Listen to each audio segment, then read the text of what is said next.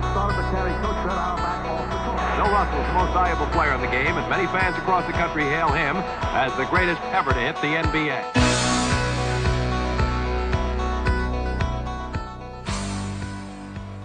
Salve, salve, nossos queridos ouvintes, chegando mais um episódio do Bar Rio, o bar mais amado do Brasil. Hoje eu estou aqui sozinho no bar do Tio Bill, chegando aqui para falar para vocês da nossa série, nossa nova série sobre as lendas da NBA. Dessa vez nós vamos falar sobre o companheiro do Bill, que é um cara que revolucionou a posição de sexto homem na história da NBA. Hoje nós vamos falar do John Havlicek, que foi oito vezes campeão da NBA com o Boston Celtics. Né? John Havlicek, ele era ala de força, ele era um small forward, power forward, jogava na 2, jogava na 3, na 4. Ele tinha 96 de altura, 92 quilos, e ele se destacou muito no basquete e no futebol americano. Quando ele foi para a NBA, que ele escolheu ser profissional na NBA. É, nos tempos de basquete universitário, ele jogou por Ohio State, ele jogou junto com John Lucas, que é um dos grandes nomes da NBA também, que era inclusive seu colega de quarto de cidade. E ele foi treinado pelo Bob Knight, que é um dos grandes treinadores da história. Em 1960, eles foram campeões da NCAA.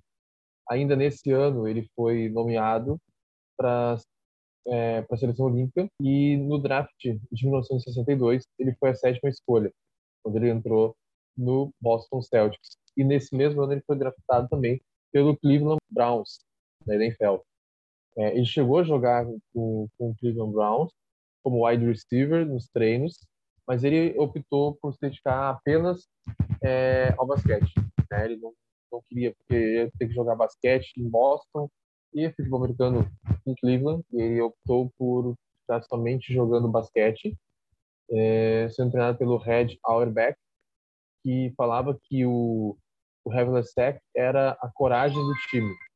Né? Ele ficou conhecido pela sua resistência. Quando ele entrava em quadra, ele mudava o jogo. Por isso que ele revolucionou a posição de sexto uh, Ele foi um dos grandes defensores da história do basquete né? E o lance mais mais conhecido da carreira dele é uma roubada de bola em 65 numa, num jogo das finais de conferência que levou o Boston às finais da NBA novamente, que posteriormente, se eu não me engano, é, eles foram campeões esse ano. Ele teve, então, na carreira, ele é o líder de todos os tempos do Celtics em pontuação, com 26.300 pontos. O 13 terceiro maior assistido da NBA, na época ele, ele era, né, quando se apresentou, uh, atuou por atuou por 1.270 partidas, foi o primeiro jogador da história a marcar mil pontos em 16 temporadas consecutivas. E detém o recorde de maior número de pontos em um único período de prorrogação nas finais, né, que aconteceu nas finais de 74, que ele fez nove pontos nesse período de prorrogação. Ele foi um dos maiores sextos homens da história, desempenhando esse papel uh, só no começo da carreira dele. Né? Ele foi um dos alas mais versáteis que a liga já teve. É, ele era bom como ala e como armador, mesmo sendo um cara grande. Ele era o cara que era o que normalmente finalizava os contra-ataques. Ele era muito rápido e muito veloz. Foi um excelente marcador e com uma grande versatilidade de arremessos e jogadas.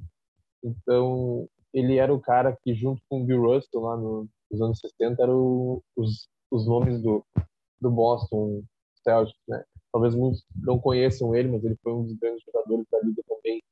É, o tio Bill fala né, sobre o companheiro que foi o melhor jogador all-around que ele já tinha visto jogar na NBA, né? Ele era o tipo de jogador que fazia o possível para o time vencer. Ele, faz, ele sofria falta, fazia, tivesse que fazer falta, fazia. Ele era um exímio ladrão de bolas ele pontuava, pegava rebote, ele, ele era a coragem da equipe, como o treinador falava. Então, ele teve oito títulos na carreira, né? Ele foi campeão de 63 a 66 de forma consecutiva, depois teve mais dois títulos, 62 a 69 e mais dois e mais três, 74 a 76. Foi uma vez o MVP das finais em 74, foi 13 vezes consecutivas ao All-Star, quatro vezes selecionados para o primeiro time da liga sete vezes selecionado para o segundo time da liga né? E teve o número 17 aposentados pelo pelo Celtic. Ele encerrou a carreira com uma média de 20.8 pontos, 6.3 rebotes, 4.8 assistências. Havlicek foi o cara que revolucionou a posição de sexto homem, porque ele vinha do banco e ele pontuava como se fosse um jogador titular. Ele muitas vezes ele vinha do banco, mas ele acabava ficando no, no, time e não saindo mais porque ele era o cara que mudava realmente o a maneira da equipe jogar e mudava os jogos. Né? Às vezes ele era o cara responsável por fazer o time ser campeão da, da liga. Ele é um, um cara do que foi, ele é um hall da fama, né? Ele é hall da fama, vinha muito bem do banco sempre, então por isso que ele que ele ganhou essa fama de ser o melhor sexto da história. Nas suas as únicas temporadas da carreira que ele não foi All-Star foram as três primeiras.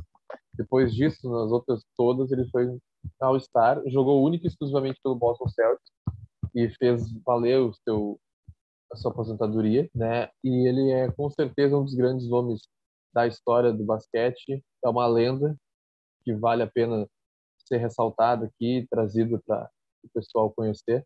Espero que vocês tenham gostado desse episódio curtinho. Eu estou aqui sozinho, mas não deixei de gravar porque é importante a galera conhecer as lendas da NBA. Espero que vocês tenham gostado. Sigam o Bar do Bill nas redes sociais, arroba Bar do Bill.